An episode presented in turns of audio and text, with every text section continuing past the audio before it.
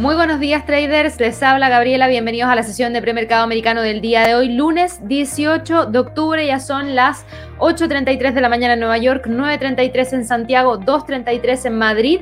Y partimos una semana que yo diría parte no con el pie derecho, sino que parte con el pie izquierdo porque estamos viendo que hay caídas dentro de la bolsa en Europa, vimos caídas dentro de la bolsa en Asia, estamos viendo caídas en el premercado americano y tiene que ver con los datos que hemos conocido durante el fin de semana provenientes desde China, tiene que ver con las alzas en los precios de la energía, que también ha generado mucha preocupación y mucha presión en torno a si es que hay o no hay cambios en cuanto a política monetaria por parte de los principales bancos centrales. De hecho, hemos tenido declaraciones del gobernador Bailey de Inglaterra y eso también ha generado un poquito de incertidumbre respecto a lo que podría estar realizando dentro de las próximas semanas. No es lo único porque la semana pasada ya tuvimos la entrega de reportes trimestrales del sector bancario. Esta semana tenemos una gran cantidad de entrega de reportes trimestrales y de diversas industrias, por ende también vamos a estar hablando acerca de eso. La semana pasada Javier realizó un webinar especial respecto a cómo prepararse para la entrega trimestral que nos va a estar dando Netflix.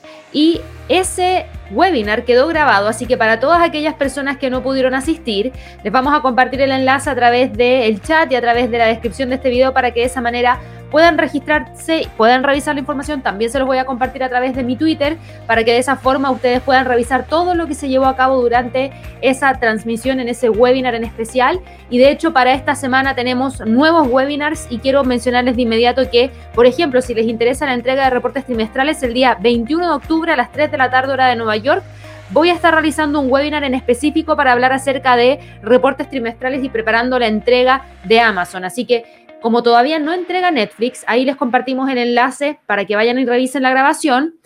Como la próxima semana vamos a tener entrega de Amazon, según lo que nos muestra el calendario, también pueden ir y registrarse de inmediato. Y también para el día miércoles de esta semana vamos a tener un webinar que se llama Plataformas de Trading, cómo incorporar Expert Advisors, que son los robots, e indicadores personalizados en la MetaTrader 5. Eso es específicamente para el día miércoles 20 de octubre, así que no se lo pierdan para que de esa manera puedan participar y puedan tener toda la información disponible. Como les decía, tenemos entrega de reportes trimestrales y tenemos harto de qué hablar hoy día, así que antes de partir, aprovecho de dejar a todos súper invitados a que puedan suscribirse a nuestro canal de YouTube.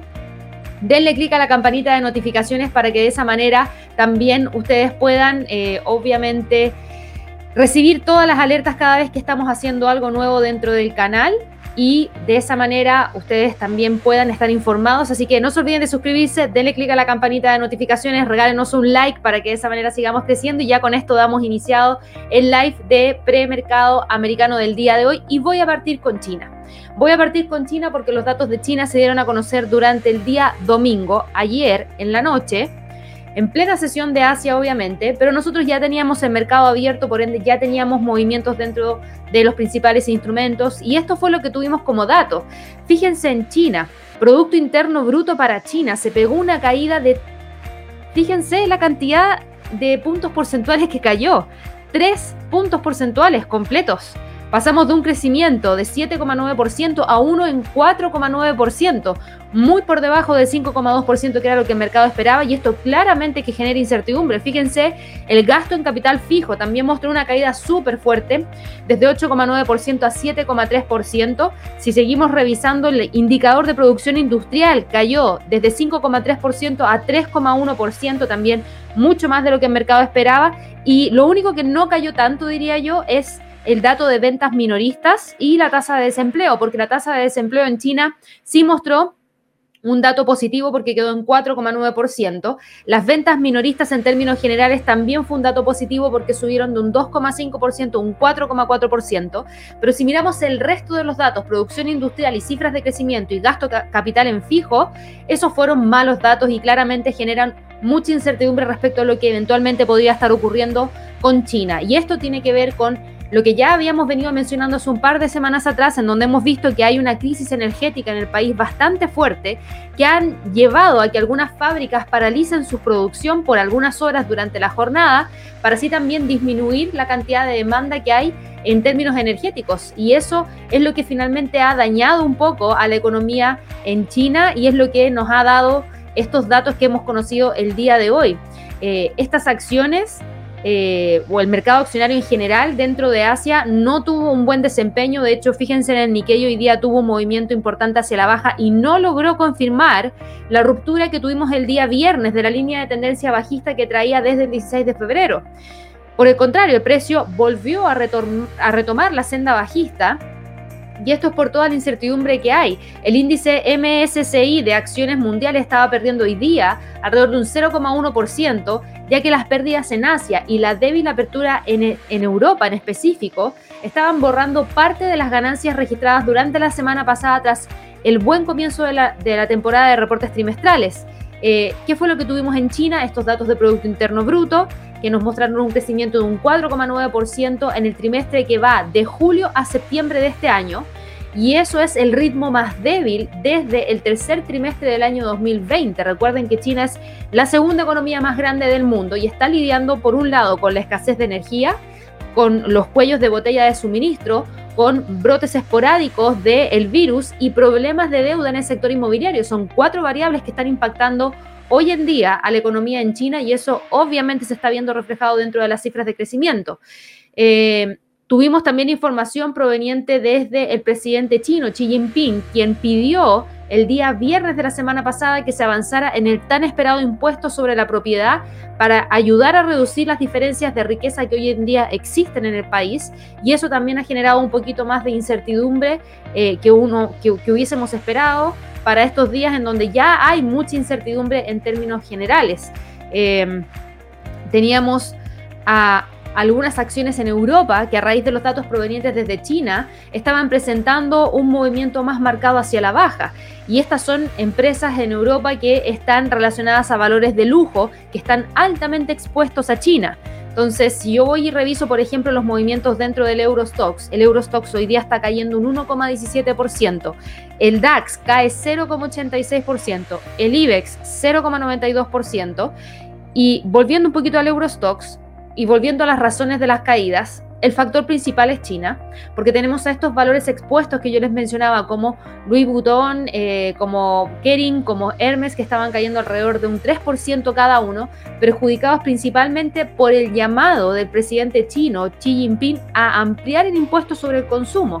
Y eso no le sentó para nada bien. También tenemos movimientos de una compañía en particular que se llama Umicore.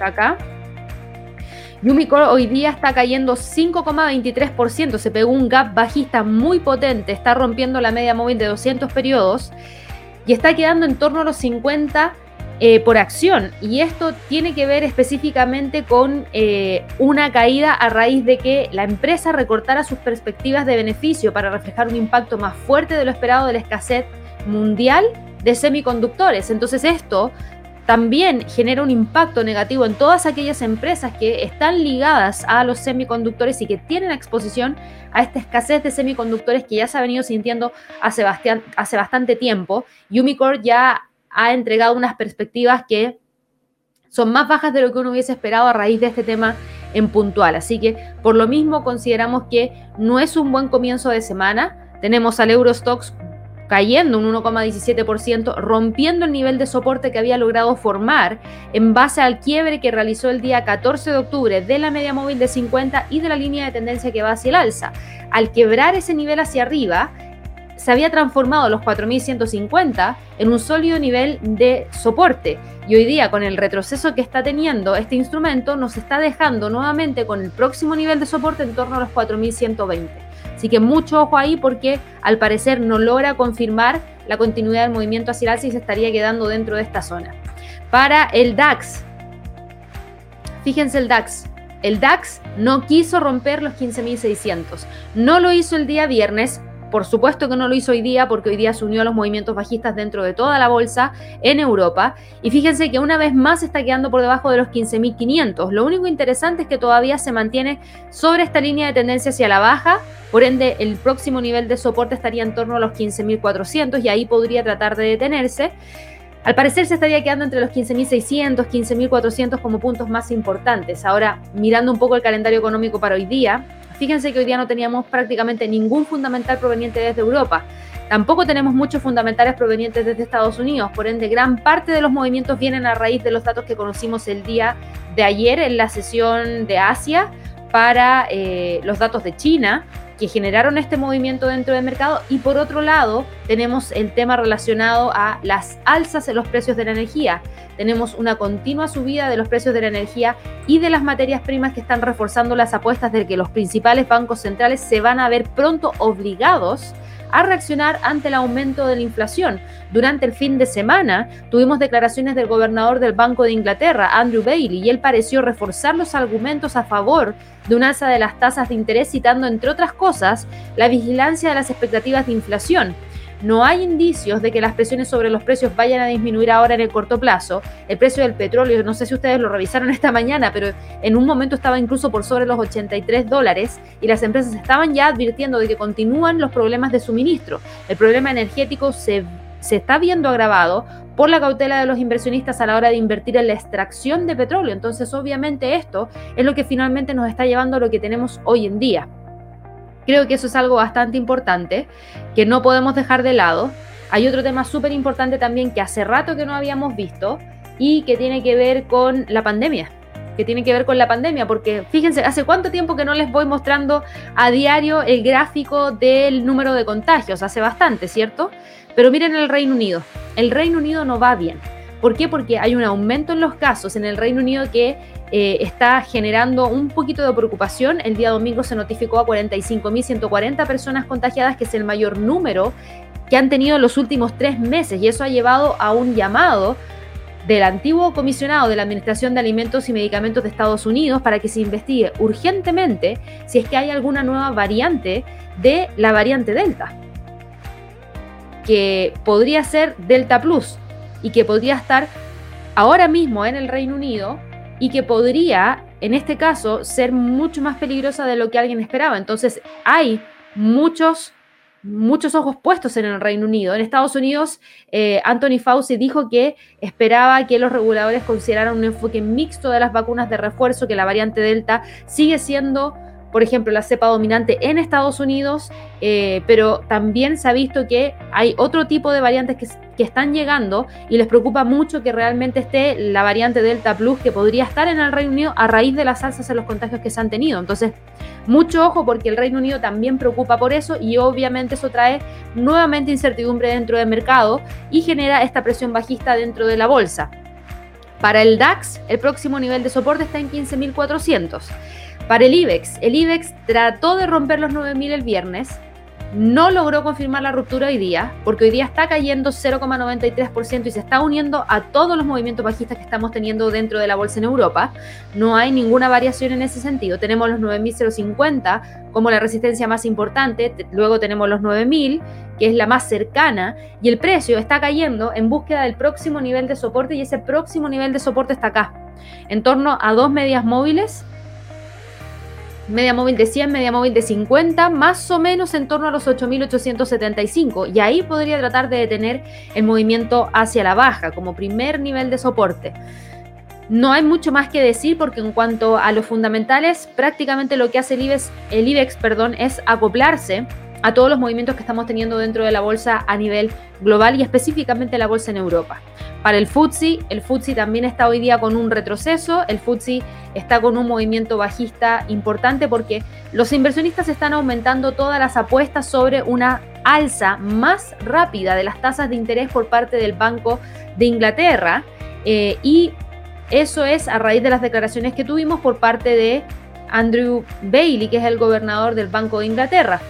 Tuvimos a hoy día AstraZeneca, Diageo con movimientos bajistas por parte de la Bolsa de Londres. Tenemos a el grupo tecnológico minorista en línea de respaldado por SoftBank, SoftBank perdón, que se llama The Hat, que estaba hoy día subiendo alrededor de un 8,4% y lo vamos a ver de inmediato. Eso es eh, de eh, Hat. Un segundo, el ticker es THG.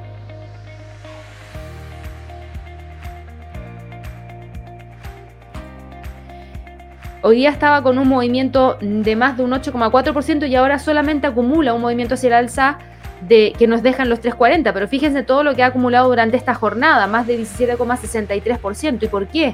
Porque la compañía dijo que eliminaría la acción de oro de su fundador y buscaría un lugar en el segmento premium de la bolsa principal. Y eso es algo también bastante interesante para esta compañía. Hemos tenido algunos movimientos no tan buenos por parte de otras compañías como habíamos visto en el caso de AstraZeneca, que estaba teniendo un movimiento hacia la baja en la bolsa de Londres durante esta jornada y de hecho está con un retroceso de 0,74%. Tuvo un gap bajista, pero logró respetar un nivel de soporte que está acá, en torno a los 8,700 como niveles más importantes. Así que ojo, porque aquí hay variaciones en el FTSE y tienen que ver principalmente con acoplarse por un lado los movimientos bajistas dentro de la bolsa en Europa, movimientos bajistas dentro de la bolsa en Asia, información proveniente desde el propio gobernador del Banco de Inglaterra respecto a alzas de tasas de interés que generan un poquito de incertidumbre respecto a cómo vaya a reaccionar la economía una vez que se genere el cambio. Y eso es lo que también llama a una mayor incertidumbre dentro de la Bolsa de Londres por lo menos. En cuanto a niveles, todavía se mantiene vigente esta línea de tendencia alcista en base a los mínimos del 6 de octubre, mínimos del día 12 de octubre. El precio tiene como nivel más importante de soporte la zona en torno a los 7.180 puntos. ¿Qué pasa en Estados Unidos? Bueno, todo esto que les he mencionado es un preludio para lo que está ocurriendo en Estados Unidos, porque en Estados Unidos se toma toda la información que yo les acabo de mencionar y se plasma dentro de los movimientos que estamos teniendo actualmente en el premercado. Y ahora en el premercado estamos teniendo movimientos bajistas importantes dentro de la bolsa de Estados Unidos porque todos los índices hoy día estaban con un movimiento hacia la baja, principalmente liderados por las caídas dentro del sector tecnológico y también porque se están preparando para una serie de informes de resultados esta semana que también preocupan y además tenemos una preocupación por las alzas del petróleo que alimentó la preocupación por la elevada inflación que hay en Estados Unidos. Entonces hoy día si nosotros miramos, por ejemplo, las principales empresas tecnológicas como Facebook, como Alphabet, como Microsoft, como Amazon, como Intel, ojo con Intel, Intel reporta esta semana, como AMD, hoy día estaban cayendo entre un 0,1 y un 0,7%. Fíjense las empresas que van a estar reportando. Intel va a estar reportando el día jueves post mercado. El miércoles va a estar reportando IBM, premercado. Mañana va a estar reportando Procter Gamble, Johnson Johnson, Philip Morris, premercado y postmercado Netflix. Estas son algunas de las empresas que reportan, ya porque para esta semana tenemos más de 316 empresas reportando y nosotros solamente destacamos estas de acá porque son las que más nos preguntan, pero por favor, vayan y revisen, por ejemplo, el calendario de eh, reportes de ganancias trimestrales de Yahoo Finance. Pongan Yahoo Finance Earnings. Yo se los voy a compartir ahora. Esto es gratuito, así que pueden acceder sin ningún problema. Pero aquí se van a dar cuenta que, por ejemplo, hoy día reportan 51 empresas. Yo no destaqué algunas de acá solamente por el hecho de que nunca me, me preguntan por ellas. Entonces dije, voy a enfocarme netamente en las que me preguntan más seguido y por lo mismo están destacadas las que he destacado en nuestra página web en la sección de reportes trimestrales. Pero mirando, por ejemplo, lo que va a pasar con Netflix, que ya le compartimos a través del chat la grabación del webinar que realizó la semana pasada Javier para prepararse justamente para lo que va a ocurrir el martes post mercado. Netflix tiene bastante que probar. Netflix tiene que probar si es que tuvo el ritmo de crecimiento o no de suscriptores que están esperando, que, insisto, no es un número tan gigante. Pero miren esto. Y vamos a revisar rápidamente a Netflix. Eh, lo tengo acá. Dame un segundo. Netflix cerró el día viernes con una caída de 0,87%. Sigue metido aquí entre los 6,50 y los 6,20. Anoten esos niveles porque son los más importantes para Netflix. Tiene línea de tendencia alcista, tiene línea de tendencia alcista. Desde el lanzamiento de Squid Game, que es el último mega hit de Netflix, eh, hemos tenido movimientos importantes hacia el alza por parte de la compañía que, claro, ahora se lateralizan a raíz de la próxima entrega de reportes trimestrales, porque el mercado no sabe cómo va a resultar esa entrega. Pero eh, Squid Game podría valer casi 900 millones de dólares para el gigante de Netflix, según un documento interno de la compañía.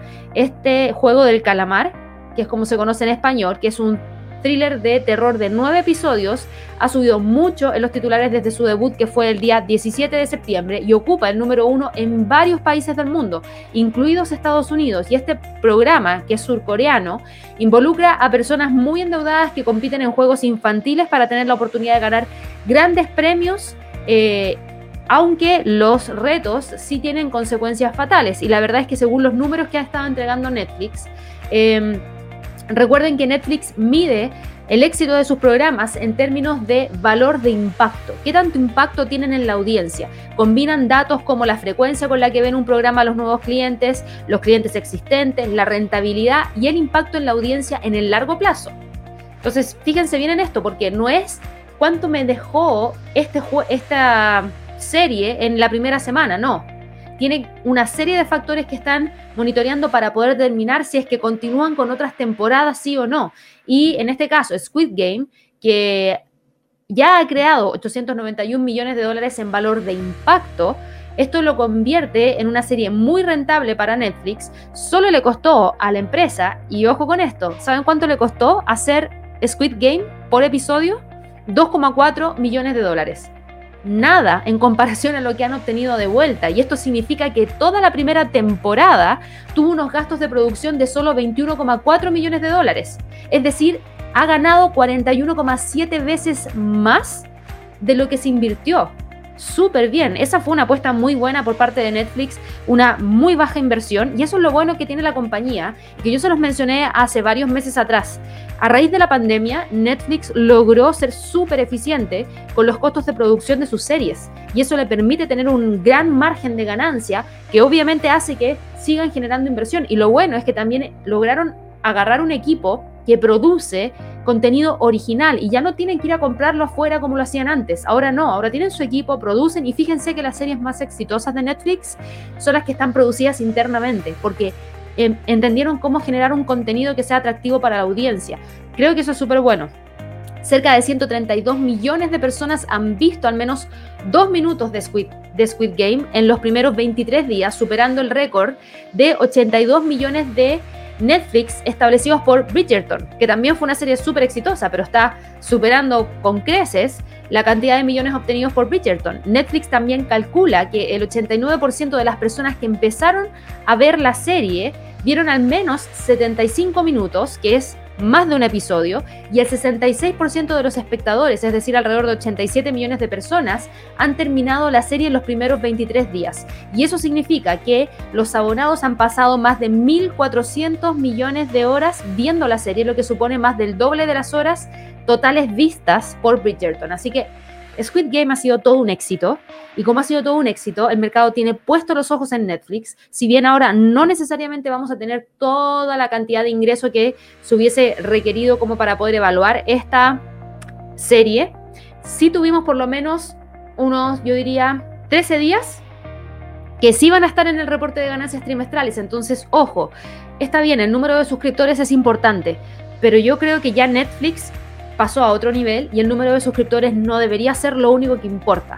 Deberían tener una curva que crece, pero lo más importante es ver cuánto margen nos deja la compañía y si nos deja un gran margen en cuanto a costos versus beneficio, sí podría ser algo bastante interesante, así que vayan y revisen el webinar que hizo Javier, que se los compartimos a través del chat.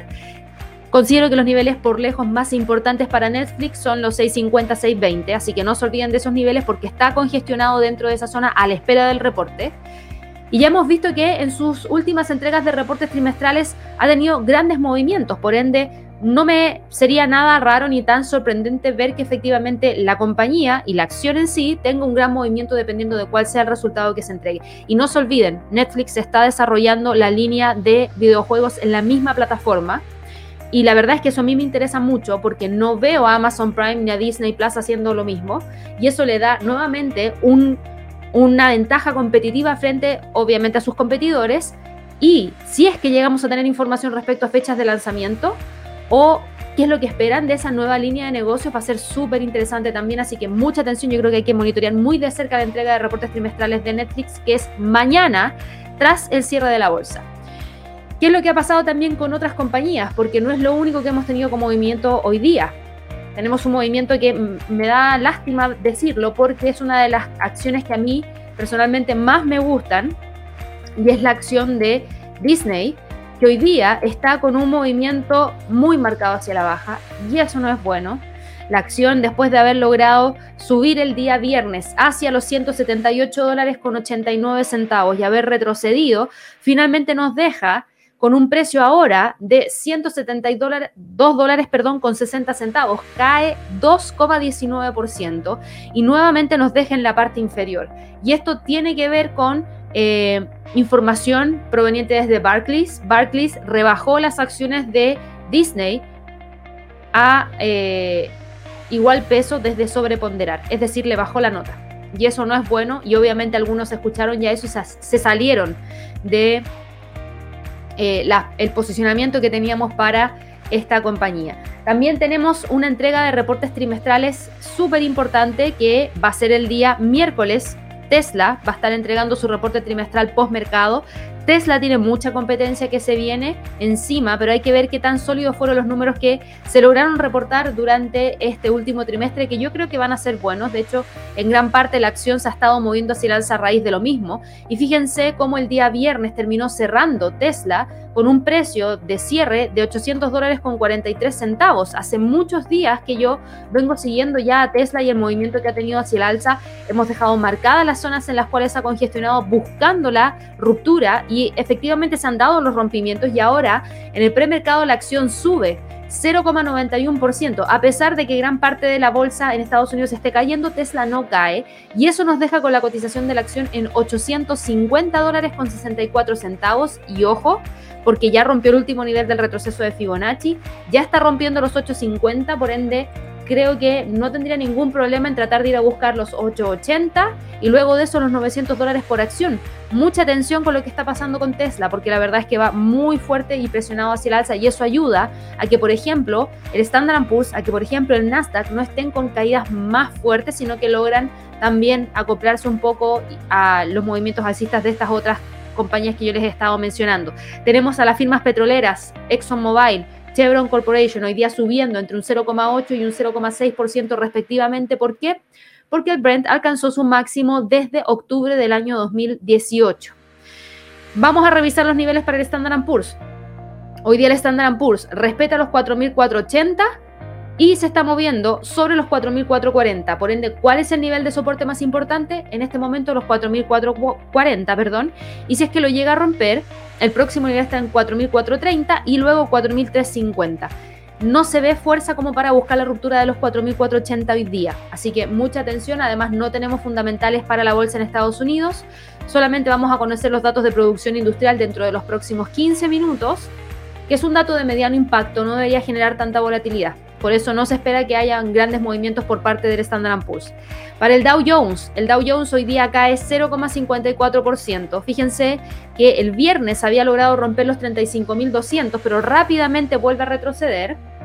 Aquí tenemos un nivel de resistencia en 34.000 perdón, 35.457, pero ahora está cayendo y el próximo nivel de soporte está en el nivel psicológico de los 35.000.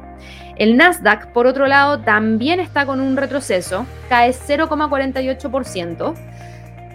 Hace sentido que se haya detenido en torno a los 15.200 porque fíjense ahí teníamos una media móvil de 50 que no logró romper el viernes y que obviamente no está logrando romper hoy día.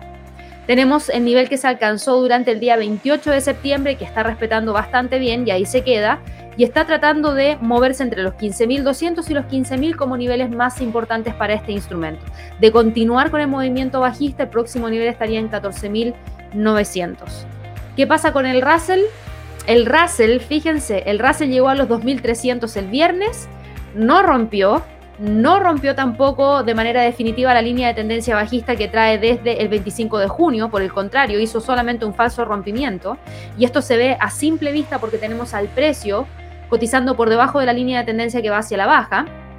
Y ahora está continuando con un retroceso, cayendo en menos 0,58% y tratando de mantenerse sobre los 2.250. Los niveles que tiene está entre los 2.290, 2.250 y hoy día, si rompe los 2.250, el próximo nivel estaría en 2.235.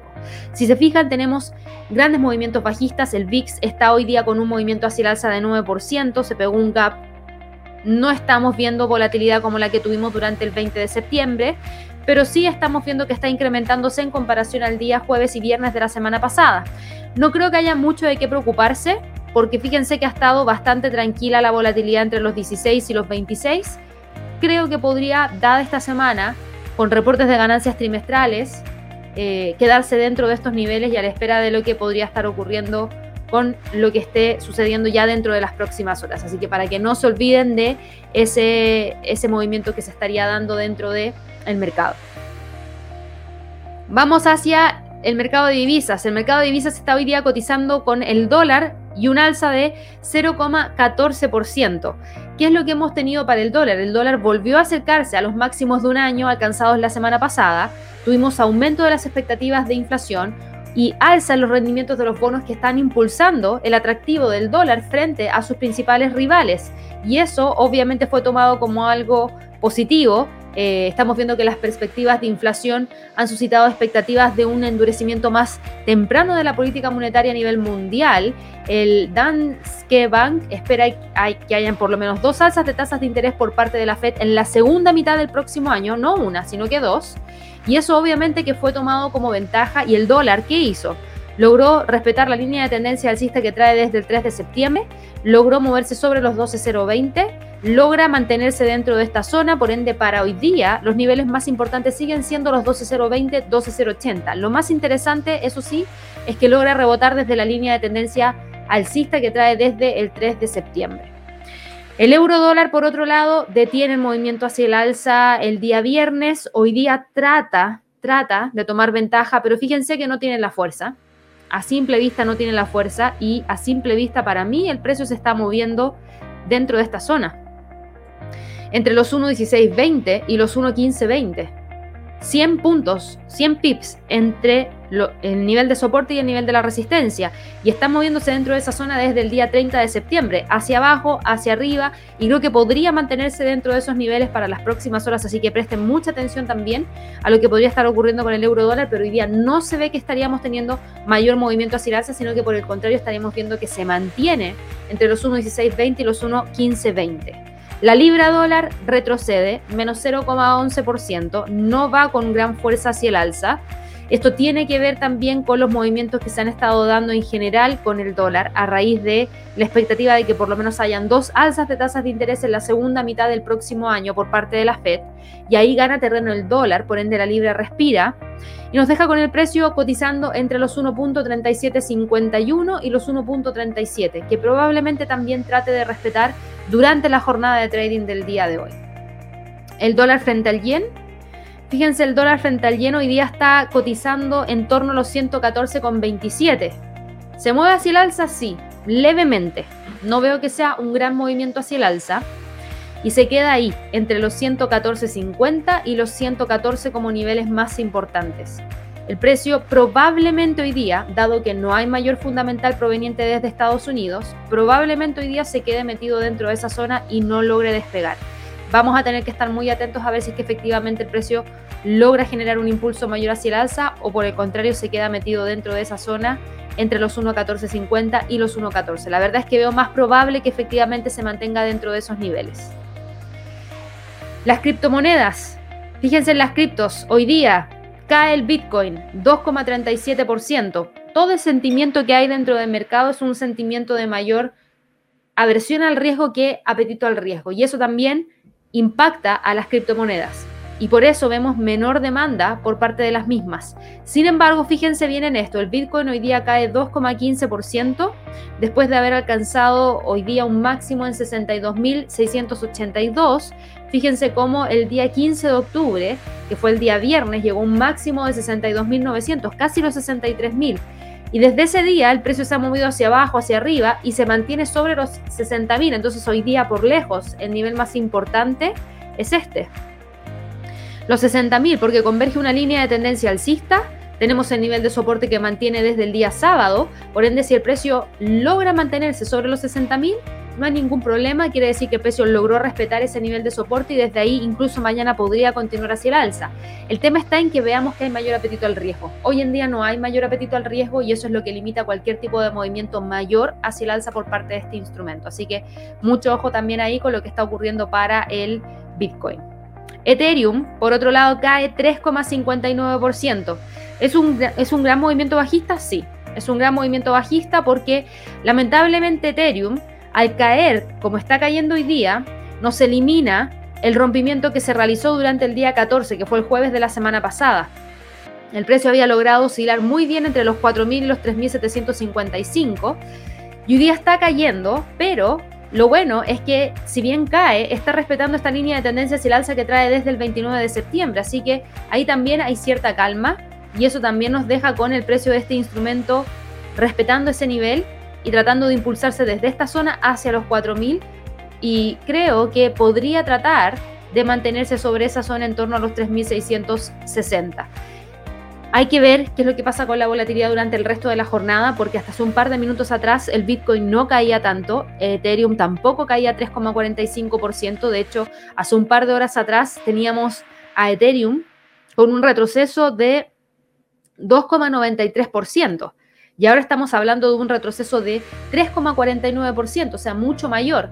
Lo ideal sería que logre detener la caída y así mantenerse sobre la línea de tendencia hacia el alza y con eso podemos decir que el retroceso de hoy día ya estaría un poquito controlado y podría retomar la senda alcista. Ripple, por otro lado, también cae un 1,98%, se mantiene todavía entre los 1,24 y los 1,050, no hay mayor variación, ojo con el soporte en 1,050.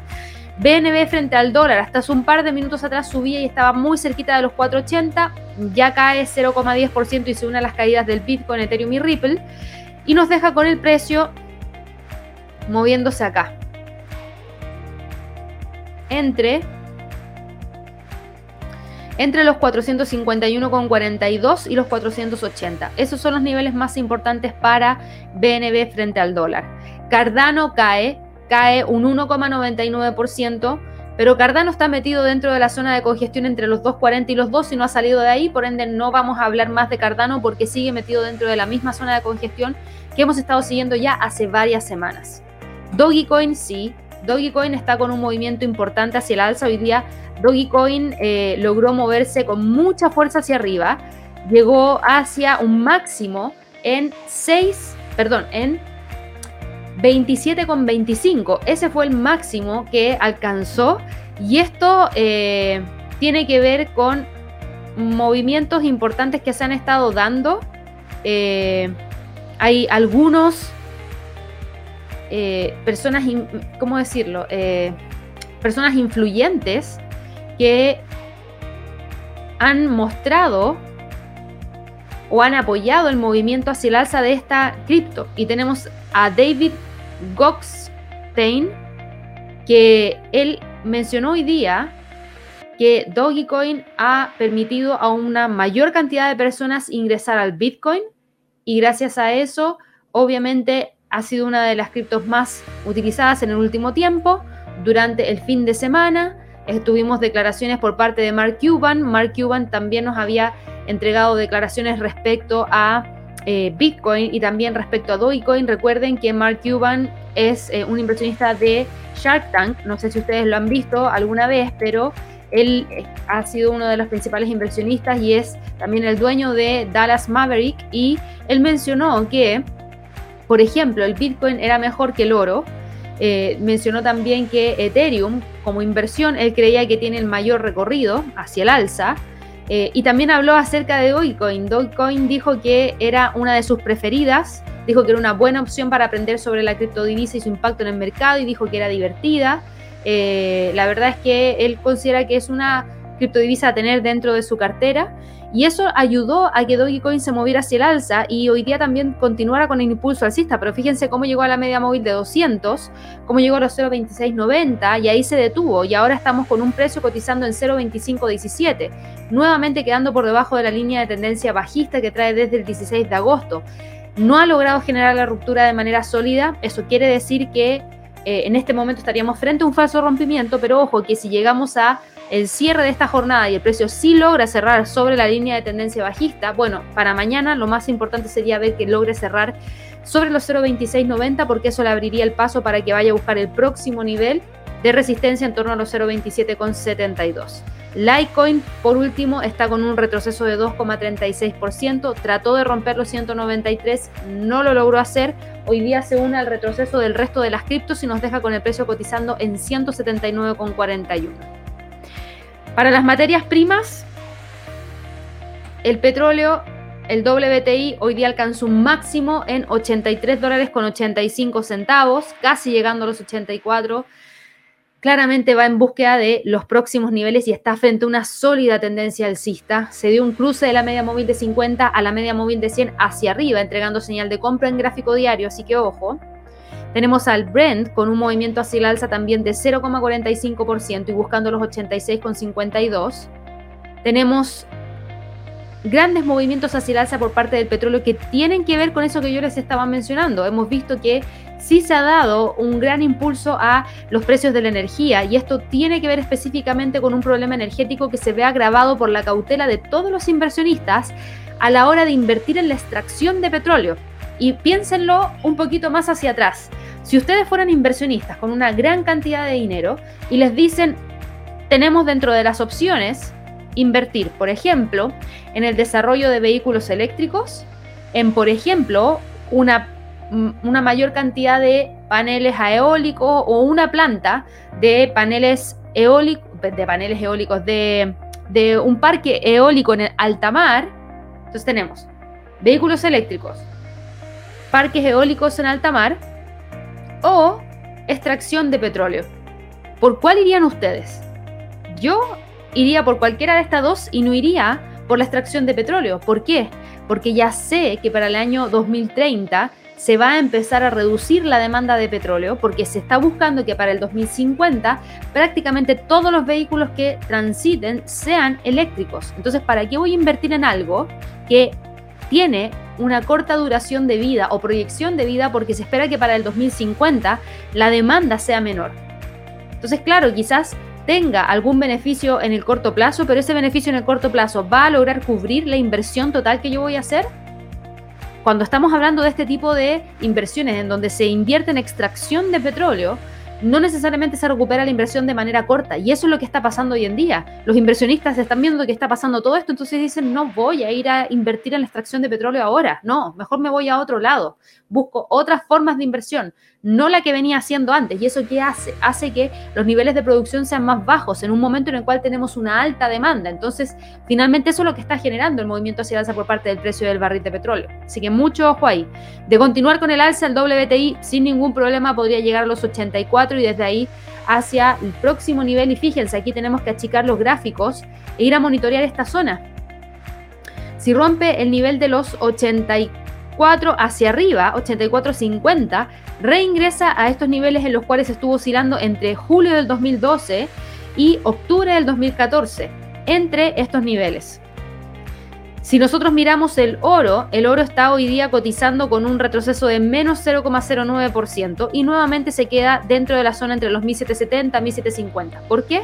Porque tenemos alzas dentro del dólar, porque volvió la especulación de que podríamos tener cambios en términos de política monetaria por parte de la Fed. Entonces, no es tan eh, loco ni es tan poco usual que efectivamente eso vaya a ocurrir. Y como el mercado espera que efectivamente eso ocurra, es muy probable que tengamos al precio del oro moviéndose dentro de esta zona. Tenemos a la plata hoy día cayendo 0,33% y esto habla de que respeta esta línea de tendencia bajista que se trae desde el primero de junio del 2021. No logró romperla durante el día viernes, no está rompiéndola hoy día y se mantiene entre los 23.40 y los 23 dólares. El cobre retrocede después de haber alcanzado hoy día un máximo en 4,81. Pero fíjense que la caída está acotada, el cuerpo de la vela es chiquitito, por ende no estamos hablando de un gran retroceso por parte del cobre. Mucho ojo ahí, porque de que hay pendiente alcista hay, el precio claro que rechazó los 4,80, pero el cuerpo de la vela es bajista y chico, por ende podríamos tener quizás algún tipo de continuidad dentro de la jornada de mañana, si es que obviamente la acción del precio así lo confirma. El gas natural, por otro lado, fíjense, rompió los 5,48, los 5,50, más o menos esta zona donde estaba el precio metido acá. Próximo soporte en 5,20. Rompió con esto la línea de tendencia alcista que traía desde el día 19 de agosto. Por ende, estamos hablando de un cambio importante por parte de este instrumento. De continuar con el movimiento hacia la baja, el próximo soporte está en 5,20. Aquí lo que está pasando es que hay muchos que están cambiando el gas por el petróleo. ¿Por qué? Porque el gas está tan caro dicen, ok, me sale mucho más barato ir y solicitar petróleo que gas y así también me aseguro del suministro que necesito para seguir produciendo. Entonces, por eso se está dando que hemos visto una pequeña detención de los movimientos alcistas que estaban presentando el gas. De todas maneras, el nivel de soporte más importante está en 5 dólares con 20 centavos. Si ustedes se fijan, habíamos hablado acerca de muchos, muchos instrumentos. Tenemos entregas de reportes trimestrales importantes durante esta semana. Yo les mencioné de Netflix, les mencioné de Tesla, ojo con IBM, ojo con Intel, Ojo con American Airlines, ya tuvimos los datos de Delta Airlines la semana pasada, no fueron muy buenos. Yo creo que de, todas las entregas de reportes trimestrales que destacan acá, hay varias que nos van a dar un indicio de lo que podría ocurrir con la industria. IBM va a ser tomado como eh, un dato importante. Eh, ¿Por qué? Porque IBM de todas maneras nos va a dar... Eh, información respecto al sector tecnológico. Recuerden que IBM también ofrece servicios en la nube, que es a través de IBM Cloud. Hay que ver, por ejemplo, cómo reporta ese servicio de la nube IBM Cloud. ¿Por qué? Porque esto nos podría dar un indicio de los servicios en la nube que tiene Google, de los servicios en la nube que tiene Amazon. Y obviamente es una medida que nos puede decir efectivamente en el trimestre fue mejor o peor en cuanto a servicios en la nube. Tenemos a Snap, que también nos va a dar un indicio de lo que puede significar este trimestre que acaba de pasar en cuanto a ingresos por publicidad. Y es la primera red social que reporta. Obviamente los ingresos por publicidad van a ser súper importantes, por eso creo que deberían estar siguiéndolos muy de cerca. Eh, tenemos el tema de Verizon, que reporta antes que ATT, por ende Verizon también podría darnos la métrica respecto a cómo le podría ir a ATT el día jueves en eh, su reporte de ganancias trimestrales y ahí hay que fijarse muy bien en temas de tecnología 5G y obviamente la cantidad de planes que están recibiendo mes a mes. Hay mucho de qué conversar para esta semana. Probablemente yo voy a estar destacando las entregas de premercado. Javier probablemente va a estar entregando o destacando las entregas de postmercado por el eh, premercado asiático que realiza en la tarde. Así que para que también estén muy, muy atentos y no se olviden de suscribirse a nuestro canal. Con eso ya vamos terminando la transmisión del día de hoy. Espero que todos estén súper informados para partir esta semana. Los dejo invitadísimos a que puedan suscribirse a nuestro canal de YouTube. No se olviden de darle clic a la campanita. No se olviden de regalarnos un like. No se olviden de revisar la grabación del webinar de Netflix que les compartimos a través del chat porque mañana reporta Netflix y sí que va a estar interesante esa entrega, así que no se olviden de solicitar esa grabación y nos vamos a estar viendo para todas aquellas personas que son miembros del canal hoy día en la sección de lluvia de trades. Estén atentos a que les posteemos el enlace en la lista de reproducción exclusiva para miembros dentro de un par de horas más. Que estén muy bien y nos vemos en un rato más. Hasta luego.